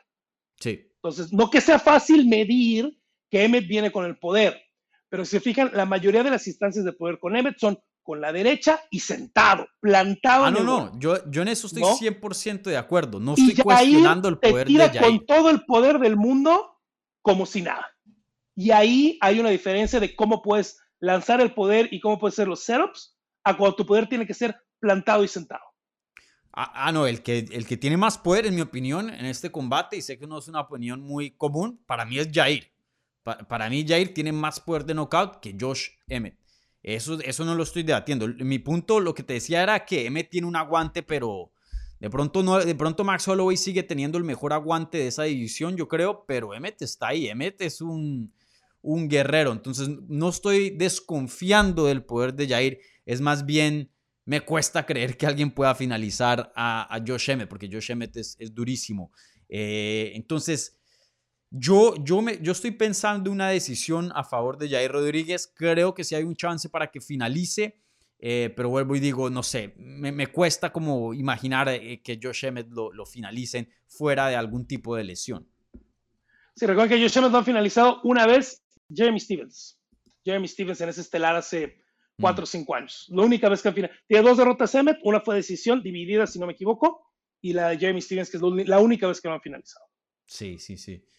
Sí, eh, pero ahora mismo estoy viendo los oponentes de, de Josh Emmett y yo diría que Jair es el que más tiene poder de todos esos. De pronto Jeremy Stevens, pero Jeremy Stevens no... no. Y lo agarró ya Emmett 2018, tarde, Jeremy ¿eh? Stevens del 2018 ya era tarde. de pronto. Sí. Pero el resto, Jair tiene más poder que Cater, que Ige, que Burgos, que Bektic, que Michael Johnson, que Ricardo Lamas, que Felipe Aranchis, Desmond Green, Scott Holzman. Entonces, sin duda, muy interesante. Entonces, bueno, eh, yo ah, para hacerlo aquí oficial también me voy a ir con Jair. A mí me huele una decisión, no me sorprendería si finalizara knockout o sumisión, también no me parece loco. Eh, pero yo creo que me huele más por, por decisión. Ese MT es muy, muy difícil de finalizar, pero, pero bueno, también Jair es un, peleador muy peligroso. Entonces, eh, pueda que eso sea una posibilidad, sin duda. Eh, te había dicho una horita para la previa, nos alargamos. ¿Cómo estás de tiempo? Vámonos, pregúntate, tengo 25 minutos más. Ok, excelente, vale, vale. Entonces, eh, bueno, con eso a un lado el evento estelar y coestelar. Ahora quiero pasar a un par de peleas que me gustaría hablar. Usualmente para estos pay-per-views estamos analizando toda la cartelera estelar, pero ya que de pronto han perdido un poquito de, de fuerza estos pay-per-views, eh, no quiero tardarme mucho tiempo en Tafa contra Porter o Cruz contra Menfield eh, y todo el respeto a sus peleadores, pero eh, quiero mantener esto lo más breve posible. Entonces, dos desempeños que, o dos peleas, perdón, dos combates que quiero resaltar aquí. antes del evento coestelar de las dos peleas de campeonato, en las 170 libras vamos a ver a Jack de la Madelena contra Randy Brown. a mí me encanta Jack. A mí me encanta Jack y me parece que este es como el Adrian, el Adrian Yanes de, de las 170 libras. De pronto no, no está... ¿eh? De pronto no está tan avanzado como eh, Adrián, porque Adrián ya está en los rankings, ¿no? Y ya, ya pues se le van a presentar combates grandes. Ahora va a pelear contra Rob Font en UFC 285 7, ni me acuerdo ya. Uno de los dos. Eh, pero bueno, Jack de pronto está un pasito más atrás de su carrera, ya que pues eh, acaba de entrar a UFC literalmente el año pasado. Eh, pero para mí yo lo pongo en ese perfil, un boxeo fenomenal y un peleador que pinta para no solo ser contendiente, pero contendiente al título en, unos años. ¿Compartes el, mismo entusiasmo que yo tengo con, con Jack? Mira, a mí me gustaba mucho y sabes dónde le tomé mucho respeto eh, aunque no le ha ido muy bien a ese oponente en el UFC. Cuando le gana Rama Sanemev, eh, yo tuve el gusto de narrar pues toda la corrida de ramas en ven en Buen Challenge. Nosotros pasábamos en Buen Challenge en, Claro Sports, de ahí conozco muchos de estos eh, peleadores. Y cuando le ganó, de la manera que le ganó el año pasado, en la pelea de, de, Glover y Giri ahí en junio, eh, me quedó claro. Y luego lo que hizo Danny Roberts igual, mm. ¿no? Este, yo creo que Jack de la Madalena es alguien eh, que no va a sufrir para llegar al top 15, top 10 del welter, y de ahí en adelante, cuando ya tenga que hacer algo más que boxeo, ya veremos qué tiene, ¿no? Mm. Pero creo que para llegar a esa parte le alcanza, le alcanza bien, le alcanza fácil. Creo que Randy Brown es una buena pelea en este momento, pero Randy Brown sufre con los golpeadores duros. Mm. Sufrió con Nico Price, sufrió con Vicente Luque, y creo que va a sufrir el sábado con, con Jack de la Madalena. Sí. Sí, Randy Brown eh, tiene una buena racha, un peleador muy completo, muy versátil, grande también. Eh, pero aquí técnicamente hablando, yo, eh, Jack es mucho más superior en mi opinión. Eh, y, para mí em, es muy temprano para decir este va a ser campeón o va a pelear por un título. Pero por ahora, por lo que nos ha mostrado en este primer año de UFC, Jack tiene un futuro muy, muy brillante y, y, y quién sabe qué tan lejos va a llegar, pero sin duda tiene potencial para, para hacer grandes cosas. A mí me gusta mucho Jack. Ahora, Randy de pronto te sorprende, ¿eh? y todavía e, esa victoria con Warley Alves, de la manera que le ganó a Warley, creo que a todos nos dejó un poquito con la boca abierta, ¿no? Entonces dependerá de qué Randy llegue el sábado, ¿no? Pero, como les vuelvo a decir, uno analiza con los ojos y con la mente. los ojos y la mente me dice que Jack de la Madalena se la va a pasar en grande el sábado contra Randy Brown. Sí. De la Madalena, em, sí, vuelvo, vuelvo, lo digo, todavía no, de pronto esta pelea nos muestra cosas de su juego que le faltan bastante y bajamos un poco esas expectativas, ¿no? Eh, pero por ahora, entrando al combate, siguen altas, entonces veremos qué pasa ahí. Pero simplemente quería resaltar esa pelea porque, gente, si no saben de, la Madalena, eh, échenle ojo a esta cartelera porque este peleador pinta para ser un peleador muy importante en uno o dos años. La verdad que eh, viene en ascenso y viene en ascenso con mucha, mucha fuerza. Y apenas 26 años de edad, brother. Y ya un nivel de técnica alto, por lo menos en boxeo. Aparte. Sí, no, no, no, Está, está chico, ¿eh? Recuerden que un, prime en el MMA es 28 acercándonos a los 30, mm. ¿no? Entonces 26 es una muy buena edad todavía. Sí, sí. Bueno, y la otra pelea que em, quería resaltar, y bueno, aquí en Hablemos MMA, como ustedes saben, nos gusta darle un enfoque al lado hispano. Entonces, el argentino Francisco Prado en las preliminares va a hacer su debut contra Jamie Mularkey en el peso pues, de las 155 libras. Eh, para la gente que no conozca al argentino Francisco, si nos puedes dar un, resumen de, su juego y, de lo que se puede esperar de él. Yo me incluyo un poco en eso. a mí cuando hace un mes más o menos que mm. eh, creo que Gastón Reino fue el que dio la previa de que es la premisa de que iba a estar en el UFC, me sorprendió mucho Francisco. No sé, si es alguien que sé que estaba siendo un poquito reclutado para el contender y me puse a hablar con toda la gente que conozco, que conoce muy bien el talento de la región. Y eso se los digo de previo, ¿no? Obviamente ya ahora ya vi las peleas, pero eh, no muchos lo conocían, ¿eh? Casi mm. nadie sabía quién es. Yo no sé de dónde salió. Te voy a ser muy honesto, Dani, porque yo no le rasqué. No sé quién es el manager. No sé cómo se hizo la conexión. Porque gente que busca rutinariamente talento en Sudamérica no lo conocía mucho, ni tienen muy bien rankeado la promoción donde pelea de Samurai. De Samurai, sí. hay que decirlo, y aquí hay sí una cosa con Francisco. Jamie Mularkey no es nada más el oponente más difícil de su carrera, es por muchísimo el oponente más complicado de su carrera. No que no pueda hacer algo, eso son cosas diferentes. Porque lo vemos en el contender, ¿eh? que de pronto pelean con nadie en casa y llegan y pelean contra alguien muy duro y lo planchan también, ¿no? Mm. Entonces veremos. Pero por mucho, es un salto de nivel muy fuerte. Y eso es un problema en Sudamérica y en México, ¿no? Porque de pronto si solo peleas local, si no alcanza a pelear a Estados Unidos, eh, si no alcanza a ir a un contender, como dices tú, el salto es gigantesco y la sorpresa es gigantesca. Ahora, beneficio para Francisco Prado, que es un noqueador y que le encanta finalizar y que muerde bucal y va al frente mm. como un jovencito de 20 años. Argentino. Entonces, argentino. Eso es un negativo, pero también un positivo.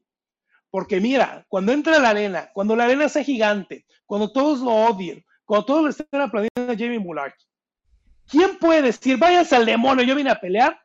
Un niño de 20 años. Porque no sabe mejor, ¿verdad? Como dicen en Estados Unidos, doesn't know any better. Sí. Ah, sí, ándele, grítenme, grítenme, no pasa nada, ¿qué? Órale.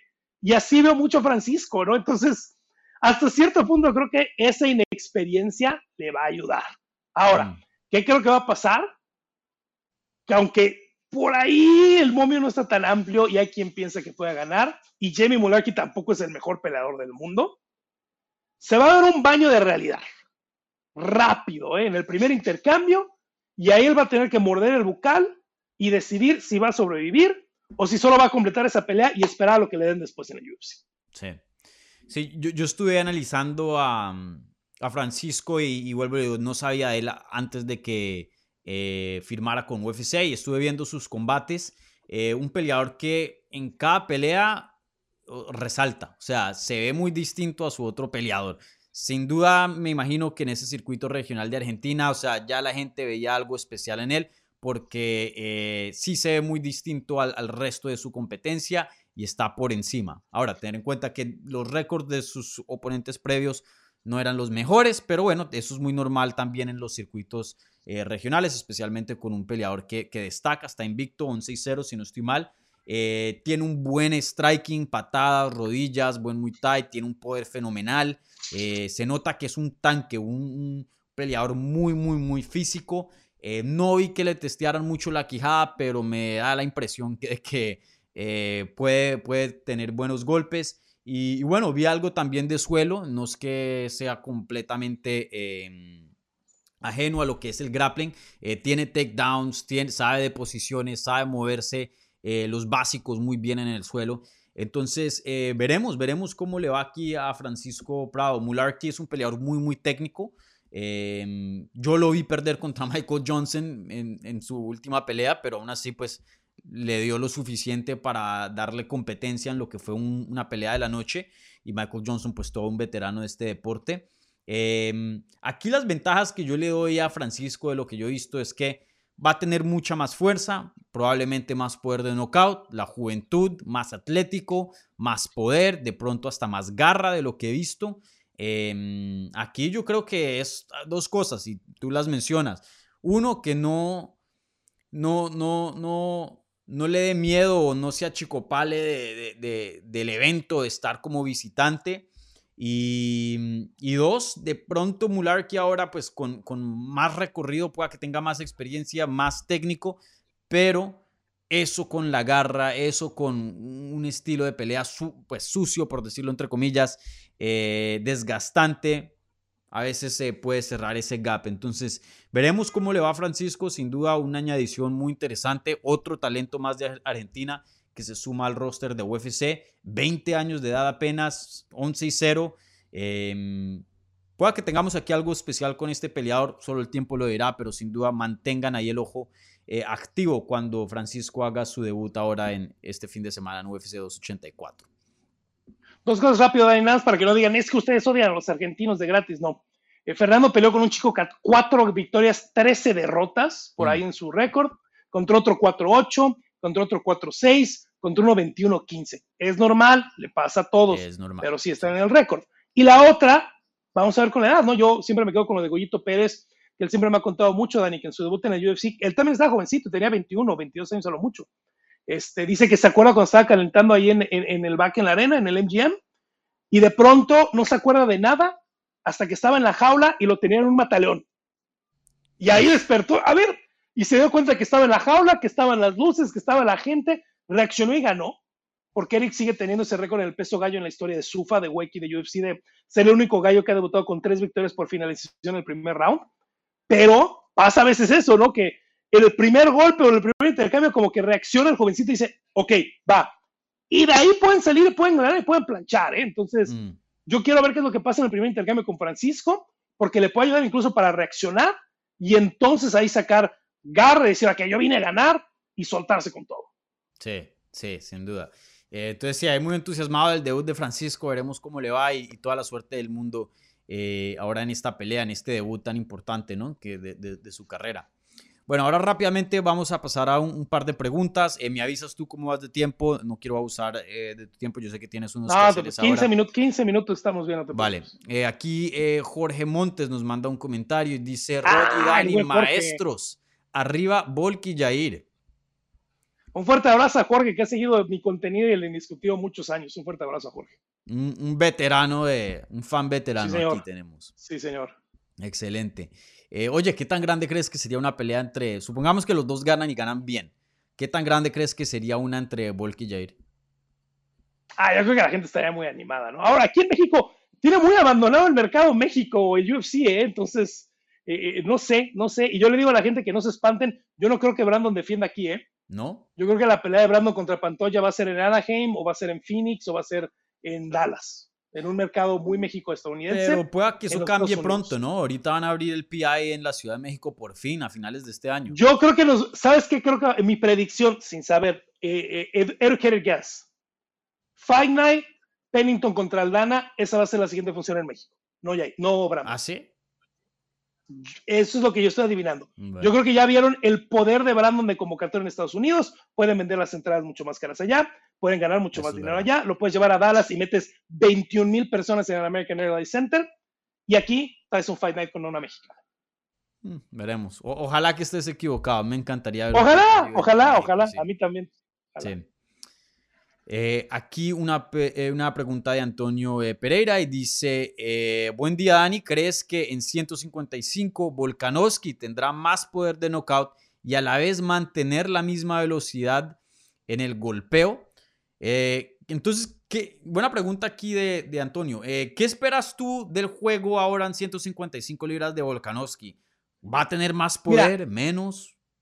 No sé si tenga más poder, pero creo que como lo decías antes y como pasa, por ejemplo, con Ilia Topuria, que es cuando te das cuenta que el poder es nato, es Mm. un poder que traslada divisiones. ¿no? El poder no se va a quedar en 45, el poder va a estar en 55 también. Más poder del que tiene, no sé, puede que sí, por simple física, de tener más tamaño y de meter el cuerpo. Lo que sí creo es que sí va a ser más rápido en el striking, eso es un hecho. Mm, ok. Sí. em, el poder yo creo que va a ser más o menos el mismo y no lo digo 145 a 155 va a estar menor. No, yo creo que va a ser un poder eh, muy, muy, mm, no normal, pero muy, o sea, va a estar bien para las 155 libras. No creo que va a tener una pegada muy débil o algo así.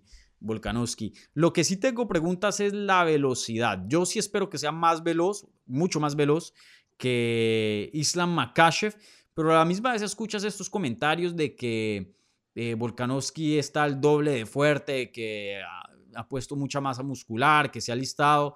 Y yo nunca me voy a olvidar de los comentarios que tuvo Frank Mir en, en, en el tiempo que estaba compitiendo en peso pesado, le gana a Brock Lesnar y luego viene una era que todo el mundo quería ser grande, ¿no? Por ahí estaba Alistair Overeem, por ahí estaba Shane, Shane Carwin, Carwin. Brock Lesnar y él dijo, yo también. Y se puso un pocotón de peso por encima, se volvió gigante el Frank Mir y, y la verdad que no volvió a ser el mismo peleador. Peor, se, se empeoró. Los buenos días del TRT, Dani. Ajá, sí, sí. Y bueno, y quién sabe qué otras sustancias por ahí. No, no, solo TRT, solo TRT. Derechito, derechito Sí. por el centro. Y pollo, brócoli, creatina, todo. Chicken and broccoli, chicken and Sí, broccoli. Sí, sí, sí. Sí.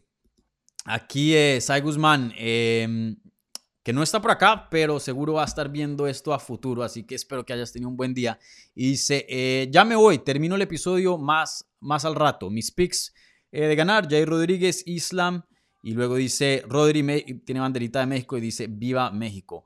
Oye, eh, aquí yo meto pregunta, pero yo he visto mucho, mucho entusiasmo, y lo entiendo por qué, em, de México sobre el 2023. O sea, tres personas Tres peleas de oficialmente campeonato en mexicanas tres en meses, peleas de ¿no? campeonato. Una cuarta posible, de pronto a ver qué pasa con Irene, todavía no hay nada oficial. Y por ahora ya tienen un campeonato, un campeón con Brandon Moreno. Veremos qué pasa con Jair y con Alex ahora, pero un año puede ser histórico para tu país. Ay, pase lo que pase con Jair y con Alexa, al final se peló por tres cinturones en tres meses, ¿no? Entonces, yo siempre he dicho a la gente, oye, es que ¿por qué tal no peleó por el campeonato? No, no, primero se necesitan carreras. Y ya que tenga carreras, un país ya puede pele- pedir peleas de campeonato. Y ahí está, Brandon, una carrera completa, Jair, una carrera completa, Alexa, una carrera completa, y por eso es que están en esta posición.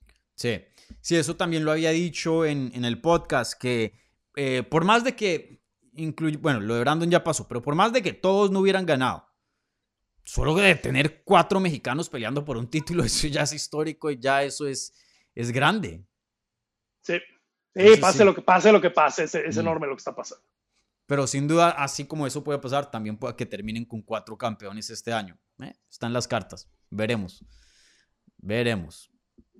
Son las artes marciales mixtas. Aquí pasa de todo. Así Exacto. que Es guante de cuatro onzas, pasa todo. pasa todo.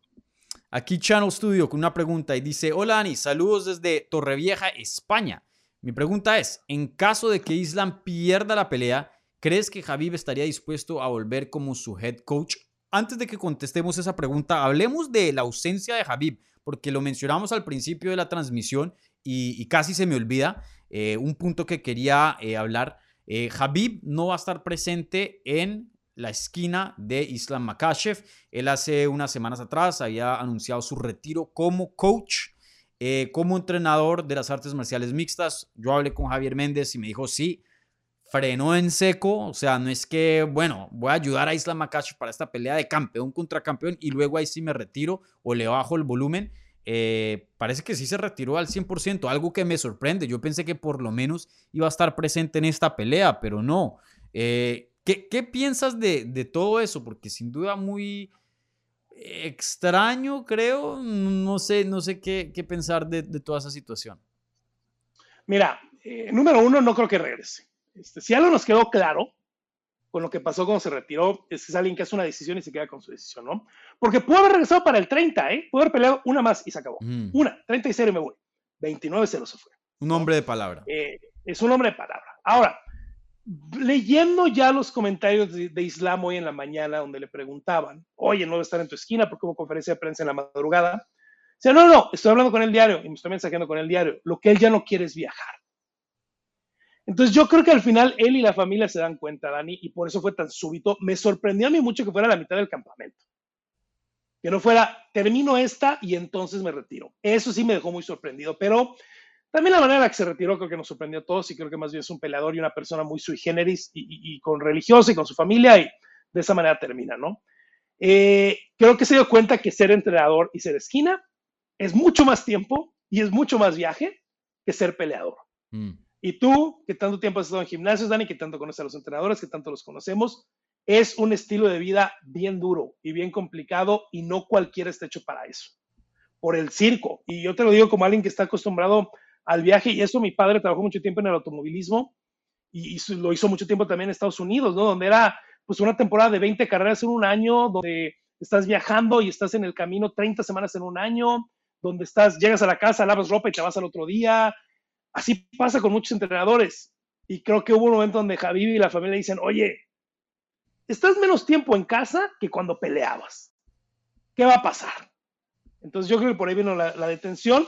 Sí me sorprendió que fuera a mitad del campamento, ¿no? Ojalá no le afecte a Islam porque sería un poquito injusto, pero también creo que a la larga puede tener sus positivos donde las comparaciones con Javi o el solo ganaste porque Javi era tu coach, mm. se puedan ir un poquito de lado.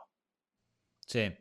Eh, sí, 100% de acuerdo. Eh, algo que también le recordaba a la gente cuando estábamos hablando de esta noticia en el podcast es que se fue Javi, pero hay un hombre con el que se llama Javier Méndez que todavía sigue ahí presente y que Javi, o sea, es un coach relativamente nuevo. Sí, cuando peleador estoy seguro que tenía algún rol también de, de, de coach, ¿no? Eh, que algo tenía que ayudar, pero pues él también estaba enfocado en su propia carrera. Entonces, en algún punto todos estos peleadores eh, de esa región que tenían el mismo éxito, eh, estaban solo con Javier Méndez, ¿no? Entonces, recuerden eso. Javier Méndez sigue presente, que es un, una gran parte de, de, el éxito de ese equipo y, y, me parece hasta un poco irrespetuoso la gente que eh, está preguntando eso porque se olvidan de, de, de, todo el buen trabajo que hace Javier Méndez, uno de los coaches más subestimados, yo creo, porque no, no sé por qué, pero de pronto, de pronto, precisamente por la presencia de Javier, que es tan grande, no sé. Por no para... ser protagonista, por no ser protagonista, Pro... porque a Javier nunca uh -huh. le gustaba hablar, no le gusta dar entrevistas, no le gustaba pararse junto a Caín, ni estar enfrente de Caín, ni estar enfrente de Daniel, ni estar enfrente de Luke. Vean lo que ha hecho y lo que ha hecho Javier. Luke, campeón de Strikeforce y de UFC. Daniel, ganador del Grand Prix, campeón de UFC en dos divisiones. Caín, uno de los mejores pesos completos de la historia.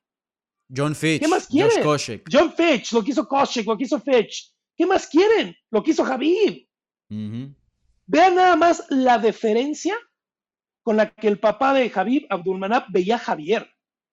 Lo veía como si fuera la persona más inteligente del mundo el mejor coach de la historia. Se le hincaban a Javier por lo que hizo con ellos, uh -huh. por cómo acogió a todos los peleadores, Usman como campeón, lo que está haciendo Umar, que también viene del tema de que no le gusta tomarse fotos, no está en redes sociales, pero que no se les olvide todo lo que ha hecho Javier Méndez, que es uno de los mejores entrenadores de la historia. De la historia, sí. Javier Méndez es, es eh, y, como persona también un, tipazo. Em, sí, señor. Sí, señor. Y, bueno, entonces si no nos olvidemos que Javier Méndez está presente.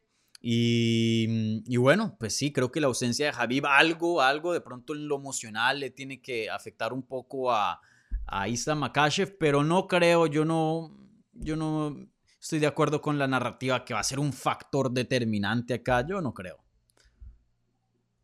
Islam Makashev va a ser su juego sí o sí. Espero, que pase lo que pase, la gente no lo recuerde porque yo también estoy de acuerdo contigo y no creo que sea, ¿no? Digo, hubiera estado bien que se quedara todo el campamento, claro, pero tampoco creo que sea eh, algo, ¿no? Tiene su coach personal, se me olvida el nombre del coach que trabaja con él ahí en Rusia, mm. tiene a Javier, hasta ahí, ¿no? Sí, sí, definitivamente. Y bueno, la pregunta original eh, era eh, si crees que si Islam pierde, que él regresa. no, ¿cierto? Ya. No. Mm. Javier es un hombre de palabra, como lo dices, es un hombre de decisión, y ya que toma una decisión, se queda con esa decisión. Sí. Él, no, él es frío caliente, no es nada de tibio. Eh, toma una nada más acuérdense, el 30-0, fuera del dinero que le ofrecía el UFC, era el plan del papá. 30 es un, hombre super, un número bonito, redondo, venía de la victoria, una victoria más grande de su carrera, eh, venía de todo eso, ¿no? Y aparte le hubiera entrado un camión de dinero. Y dijo, no, yo prometí que me retiraba, le dije a mamá que me retiraba, nos vemos. Sí, sí. Si no les queda claro que es un hombre de palabra, bueno, no sé qué otro ejemplo necesita. Sí, exactamente. Y sí, lo de ser coach en este deporte es súper desgastante, más que un peleador, porque el peleador tiene tres peleas al año, si está bien activo, o cuatro, o de pronto dos. Pero el coach tiene la de ese peleador y otros más, entonces tiene 15, no, y a veces 20 tres funciones peleas, en una semana y... Mm. No, no, no. loquísimo. sí. Yo he hablado con coaches que, ah, sí, que esta semana estoy en Las Vegas, la próxima estoy en California, luego me tengo que ir a Europa y eso viven viajando. Las millas que deben de tener la tarjeta de crédito, eso sí, ah, Y, de hotel, ¿no? Eso al, menos por ahí sale una vacación al año. Sí, sí, sí, por, no, dos por lo menos. Mismo. Sí. Bueno, Rodri, con eso vamos a terminar aquí eh, la previa de UFC 284. Aquí creo que ya tocamos los puntos más grandes de esta cartelera. Eh, sin duda una cartelera muy buena, un momento histórico para México. Si gana Jair, ya dos campeones, por más de que sea interino, dos campeones mexicanos, eso hace cinco años no sé, ni se pensaba. Entonces, eh, un momento muy grande para México, para Latinoamérica, igualmente para el deporte en general. Lo que está haciendo Volkanovski aquí es histórico, así que presten mucha, mucha atención a lo que es UFC 284 este sábado, vuelvo y repito, por más de que sea en Australia, la hora y todo sigue bien normalito para nosotros en esta parte del mundo. Entonces, muchas gracias a, toda la gente que participó, que vio en vivo, si están viendo en repetición, también Gracias también y dejen por ahí su like si están escuchando en audio. Dejen un buen review en cualquier plataforma de podcast que estén escuchando. Igualmente si son nuevos, si les gustó el programa, suscríbanse para obtener más contenido sobre las artes marciales mixtas en español. Eh, bueno, Rodri, eh, dale eh, saber a la gente de tus redes para que te sigan y, y estén ahí al tanto también de tu contenido. Arroba del Campo en Twitter y en Instagram, en YouTube, que estamos empezando a hacer ahí algunos chats, ya lo tendremos a Dani, youtube.com diagonal indiscutido LA o busquen indiscutido. Este fin de semana no tiene nada que ver, pero sábado y domingo, Campeonato Mundial de Skateboard en modalidad de parque, estaremos narrando en Claro Sports y que sí tiene que ver en 15 días de hoy en 15, One Fight Night 7, la segunda pelea entre John Lineker y Fabricio Andrade, desde el legendario Estadio Lumpini ahí en Tailandia. La estaré narrando en vivo, en español, junto a Alfredo Bush, allá en Claro Sports para toda Latinoamérica. Sí. Oye, ese John Lineker me encantaba. Lástima que se fue de UFC. Imagínate a John Lineker hoy día en las 135 libras de UFC. ¿Cómo está esa división, papá? John Lineker, eh, se, John Lineker, de. No, John Lineker O'Malley, papá. Fue uno de los errores más grandes que hicieron, eh, dejarlo ir, eh, honestamente. Ahora, está peleando en 145, entonces también le queda cómodo, porque le dicen gallo en one, pero son 145 mm. libras. Bueno, porque supuestamente no, no cortan peso, ¿no? Pero. Mm. Bueno, gente, y a mí me pueden seguir en arroba Dani Segura TV, y eso es D-A-N-N-Y, Segura TV, en Twitter, Instagram y Facebook. Igualmente pueden seguir al programa de Hablemos MMA en arroba Hablemos MMA en esas mismas plataformas. Entonces, que tengan un buen día, disfruten las peleas este sábado de UFC 284 y nos veremos el domingo para hacer un análisis sobre los resultados del evento. Así que muchísimas gracias y nos vemos pronto.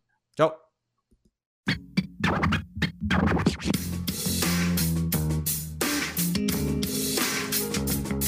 Gracias por escuchar Hablemos MMA. Si les gustó el show, los invitamos a que se suscriban en su plataforma favorita de podcast para recibir episodios semanales. También déjanos tu review o cualquier comentario. Pueden seguir Hablemos MMA en Twitter, Instagram y Facebook en arroba Hablemos MMA. Y me pueden seguir a mí en arroba Dani Segura TV. Hablamos la próxima semana.